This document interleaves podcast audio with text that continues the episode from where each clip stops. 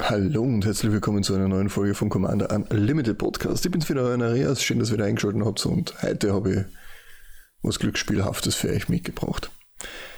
Wie schon letztens angekündigt in der letzten Folge, wo wir mir über das Prisoners Dilemma geredet haben, habe ich heute auch wieder so eine kleine weitere Szenerie mitgenommen, eine weitere Karte von Spieltheorie, die äh, Wizards mit hineingefügt hat ins Game und ist in Legacy Vintage Commander und Aufbreaker sogar legal.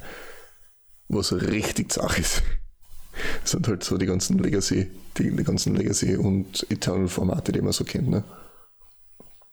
Hm. Was habe ich da mitgebracht? Ich habe eine richtig, richtig teure Hexerei mitgebracht, was teures Rotes. Nämlich Goblin Roulette. 5 Rot-Rot für Hexerei. Und der hat einen richtigen, eine richtige Mauertext da dabei, der ein bisschen schwierig zum, zum Durchbrechen ist. Jeder Spieler verbirgt mindestens ein Objekt. Dann zeigen alle Spieler sie gleichzeitig vor. Jeder Spieler verliert Lebenspunkte in Höhe der Anzahl der Objekte, die er verloren hat, verborgen hat, nicht verloren hat, sondern verborgen hat. Ich meine, wenn du ein Objekt verlierst, ist es auch versteckt, aber du kannst es nicht mehr herzeigen. Der Spieler, der die wenigsten Objekte hat, verborgen gehabt hat, der verliert die Hälfte seiner Lebenspunkte. Aufgerundet natürlich. Bei Gleichstand verlieren alle, die den gleichen Wert genommen haben. Also wenn zwei von drei den niedrigsten Wert haben, Gleichstand, dann verlieren beide die Hälfte ihrer Lebenspunkte aufgerundet. Und das ist was, das ist was Wunderbares. Das ist eine wunderbare Karte. Die zeigt uns nämlich, dass Auktionen auch gegen uns arbeiten können. Was meine ich damit? Goblin Game, Goblin Roulette. Goblin Game heißt im Englischen Goblin Roulette, im Deutschen. Wird aber auch gerne als Goblin Auktion oder sonstiges benannt. Oder ich verwechsel das einfach mit der Thieves Auction. Kann auch sein. Was, was ähnliches bringt. Also ich habe auch das Video von Ristic Study, dem YouTube-Channel, angeschaut und also vor kurzem wieder angeschaut, weil mir die, eben diese Karte wieder in den Kopf gekommen ist, als, ich, als wir über das Prisoners Dilemma diskutiert haben. Gell? Und das habe ich mir gleich wieder geben müssen. Und das ist eigentlich grundsätzlich so was Spannendes, so eine Karte außerhalb von Silver Border zu sehen.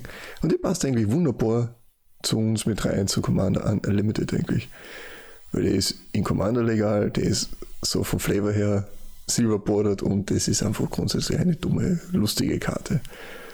Heutzutage, anstelle dass man mir Objekte leider Gottes verbergen, Zahlen, schreiben wir irgendwo eine Zahl verdeckt auf und zeigen sie dann offen her. Das macht das Ganze ein bisschen leichter. Dann heißt es nicht, hey, was ist ein Objekt, was hast du versteckt, wo sind wo ja was. Natürlich gehst du dann her und kannst sagen, ja, nein, ich habe mein Deck versteckt. Du darfst dein Deck, mit dem du gerade nicht spielst, äh, mit dem du gerade spielst, nicht verstecken. Verständlicherweise, weil im versteckten Modus könntest du ja irgendwie herum gecheatet haben und dein Deck selbst gesteckt haben. Das will keiner. Ich meine, es gibt genug im EDH-Bereich, die schummeln anscheinend, allegedly. Aber das will ja keiner. Das, das, das, das möchte ja niemand. Was haben wir noch gemacht? Natürlich, wir sind dann hergegangen und haben dann die Nummern aufgeschrieben. Und das ist jetzt nachher das Lustige. Du kannst eigentlich nur verlieren mit dieser Karte. Du verlierst nur mit dieser Karte. Du verlierst Lebenspunkte. Auch wenn du der bist mit dem höchsten, verlierst du ewig viele Lebenspunkte dann. Was müssen wir also machen? Wo, wo bringt es dann Sinn? Also wo macht es dann Sinn, um die Karte zu casten, die Scheißkarte zu casten, die, die eh niemand spielt und für 50 Cent irgendwo weggeschmissen wird? Wenn überhaupt für 50 Cent. Ich meine, ja, gibt es noch ein Reprint oder so in der Liste und das war es dann auch.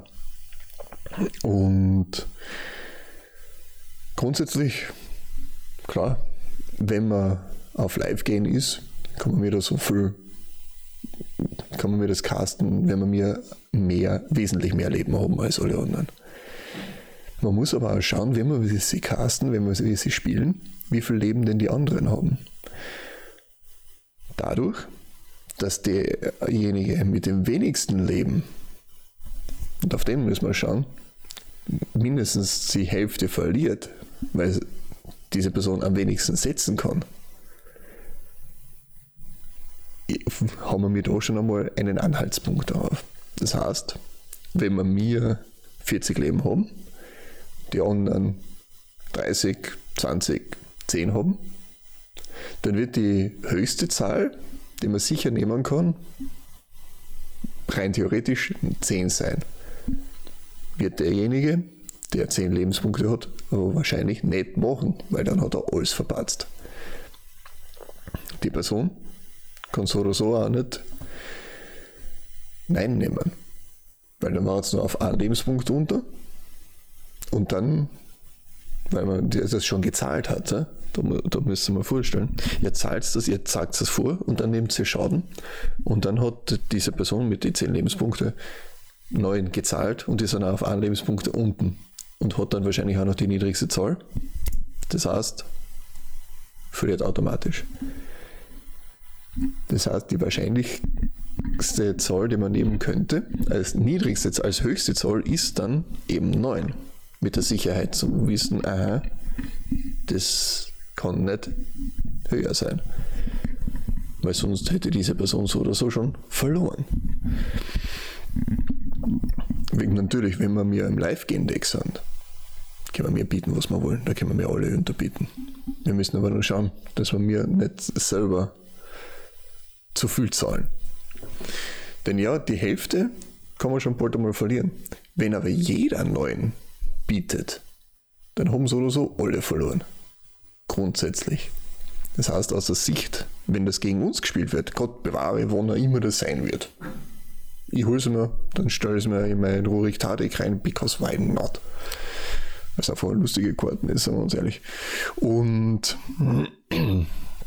und dann wird es gegen euch gekastet und da wird geschaut, wie viele Lebenspunkte ihr habt. Und wenn du jetzt in einer Position bist, ja, du verlierst so oder so mindestens die Hälfte deiner Lebenspunkte, kannst du auch in die andere Richtung gehen. Du kannst da mehr bieten, mehr oder weniger, verlierst aber dann halt automatisch. Nicht so das Kluge. Das heißt, wenn du sagst, du gehst nur mit, mit einem Lebenspunkt. Du kannst auch natürlich, na, du musst mindestens ein Objekt machen. Du kannst mindestens ein Objekt machen. Dann zahlst du nur einen Lebenspunkt. Verlierst trotzdem dann noch die Hälfte, weil du am wenigsten genommen hast. Schwierig, aber schützt dich vor einem ganz sicheren Tod in gewisser Weise. Man sei denn, irgendwer schmeißt noch den Bolt mit danach. Das heißt, das sicherste höchste Zahl für dich, wenn du nur 10 Lebenspunkte hast, wäre wahrscheinlich so 4. Ich glaube 4. 5 oder 4, na, 4 müsste sein.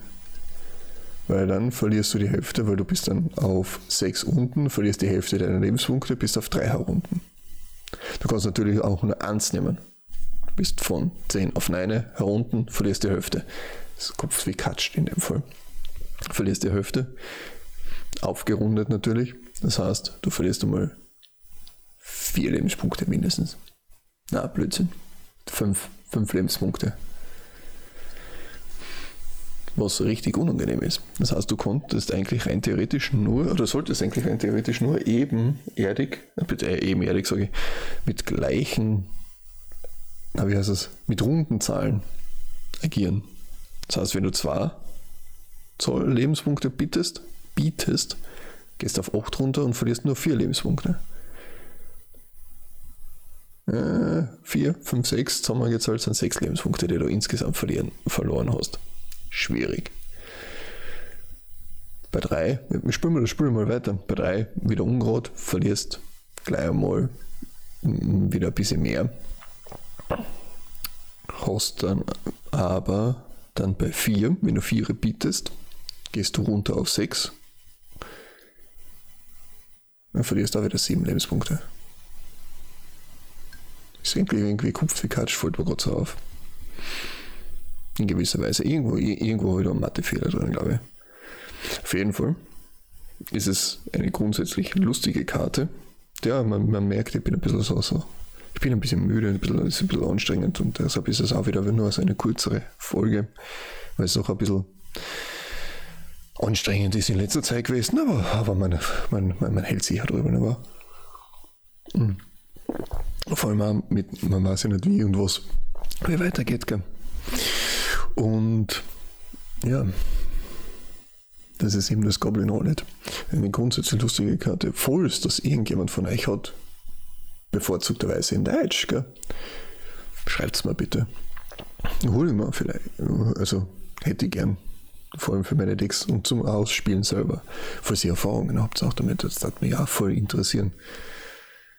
Und was würdet ihr bieten? Je nachdem natürlich, was für, auf was für ein Leben ihr habt und was auf, wenn alle auf 40 Leben sind, dann wird es erst richtig interessant. Dann, ganz am Anfang, kann man machen, weil da, wenn jeder gleich viele Lebenspunkte hat, wird es richtig interessant, weil jeder hat die gleichen Möglichkeiten, jeder hat die gleichen Chancen, beziehungsweise jeder hat das gleiche Potenzial. Und man muss nicht schauen, wer verliert da am ehesten. Also wen kann man da am ehesten rausbullen. Das ist schon eine lustige Karte. Vor allem haut der Ätna-Spieler noch nicht, also allen, die irgendwas mit Lebenspunkten, Zahlen zu tun haben, ein bisschen ungut mit rein. Ich könnte, glaube ich, so ein richtiger kleiner Schläfer sein, von, von dem niemand, irgendjemand schaut, wie und was und das überhaupt ist. Aber, ich sage mal wieder, danke fürs Zuhören. Schön, dass ihr dabei wart. Schönen Tag, schönen Morgen, schönen Abend. Und immer das unhört. Fitting Servus und Baba.